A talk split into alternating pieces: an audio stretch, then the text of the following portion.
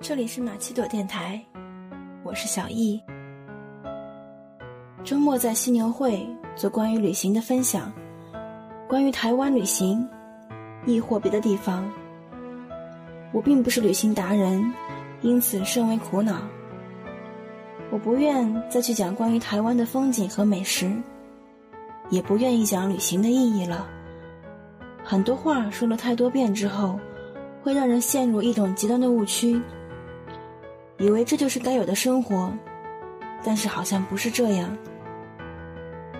第一个演讲的姑娘，讲述了自己辞职去旅行的故事，讲了很多内心的纠结，以及因为偶尔的经济困难造成的困窘。姑娘还小，估计八九左右。工作一年半攒了三万，独自旅行精神可嘉。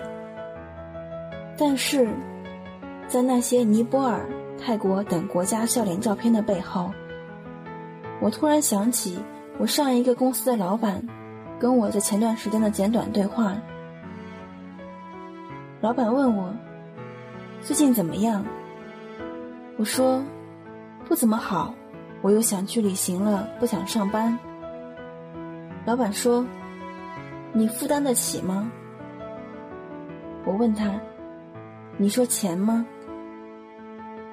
老板说：“我说的不是钱，我是说，你一次次出去，终究每次要回来，你如何处理一次次的与现实再次融合？”在那个姑娘讲故事的时候，我很突然的想起了这段对话，然后。我瞬间改掉了预想好的讲话内容，换成了对这段话的思考。在目前这个人人苦逼、压力巨大的时代，每个年轻人都自命不凡，都觉得自己有两把刷子，不该苦逼的坐在小格子间里填破表，做没完没了的 PPT。要做，那也必须是高额的加班费，无限制的打车费。一年二十天的带薪年假，外加各种诱人的诱惑，才能体现出自己牛逼哄哄的价值。如若不然，便觉得生活是黯然苦逼的，没有希望的，自己的光芒是不被发现的。于是，每当有人环游世界，或是出去个半年一年，还能幸运的红极一时的，便觉得自己也该拥有那样的生活。媒体的越来越多的极端宣传，比如“人活着就是要看看这个大世界”，不去旅行，你会觉得世界就是你眼前的这个样子的。这些话都没有错，但是到了还没有经历过历练、没有一点点事业和成就的小年轻人身上，便滋生了蛊惑的味道。今年五月去台湾签售回来，我换了更好的工作。所有人都觉得我很幸运，要什么有什么。但是我发现，在过去长达四个月的时间里，我没有办法将注意力放在工作上，或者说，我没办法把眼前每天的苦逼与旅行在外的各种豁达、自由、无拘无束串联在一起。收放自如、能屈能伸这样的话，对我显然失去了作用。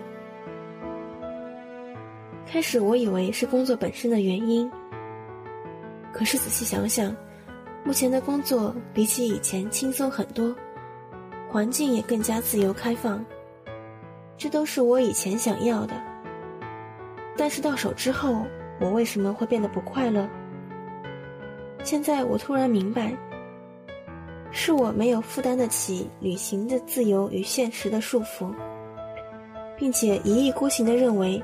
现实也应该是自由的，且我的价值就应该是旅行时展现的那样。于是我一次次动了再出发的念头。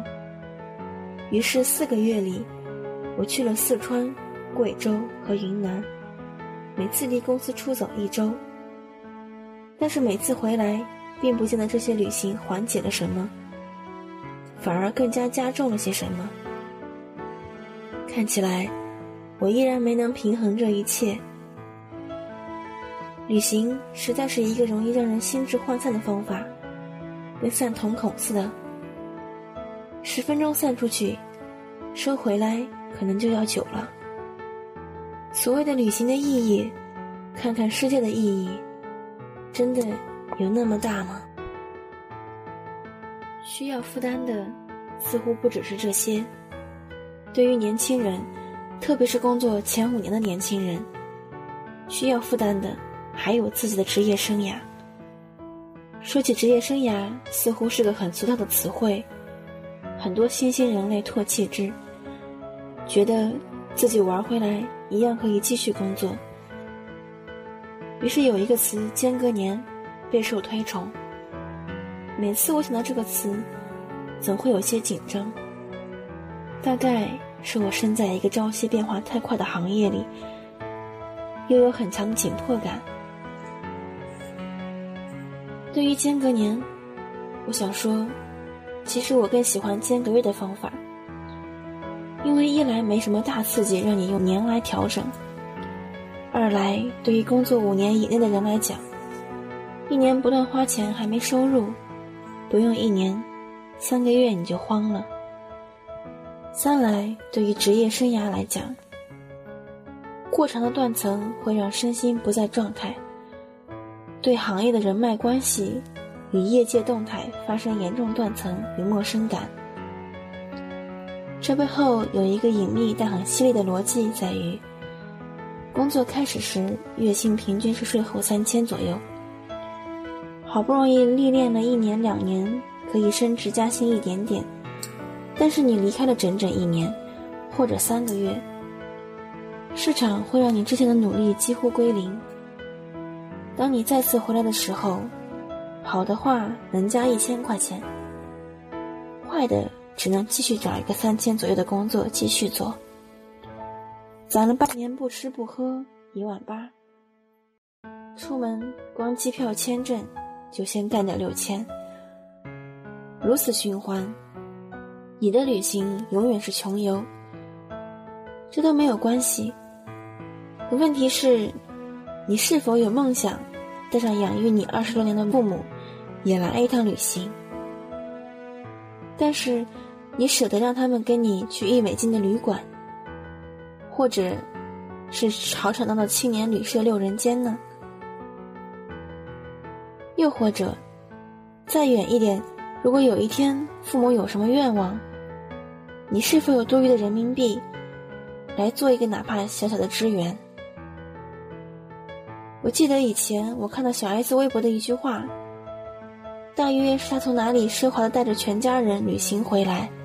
他说道：“我每天很努力的工作，所以我值得拥有这样美好又温馨的旅行。”这句话对我感触很深。前几天的百度大人大讲堂上，有一个人叫郭以广。一九六六年出生于美国纽约州，自幼酷爱音乐，曾学习钢琴、大提琴和小提琴。十六岁开始练习吉他。一九八九年，他和丁武、张炬一起组建了后来轰动中国摇滚乐团的唐朝乐队。二零一零年六月二十一日，出任百度国际媒体公关总监。他说了这样一句话：“人应该有一个事业，更要有一个爱好。最最重要的，是要知道两者的区别。我想，这才是我们应该推崇的人生，不是非 A 即 B 的极端，也不是放弃 A 奔向 B 的逃避。有一天，我们都要回来。”你并没有舍得这个让你不满意的世界，而是这个世界舍掉了喜欢逃避的你。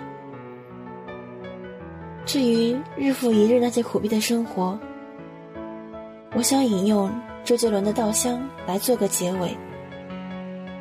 对这个世界，如果你有太多的抱怨，跌倒了就不敢继续往前走。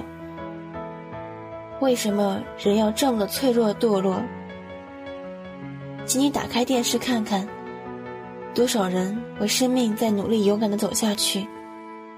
我们是不是该知足，珍惜一切，就算没有拥有？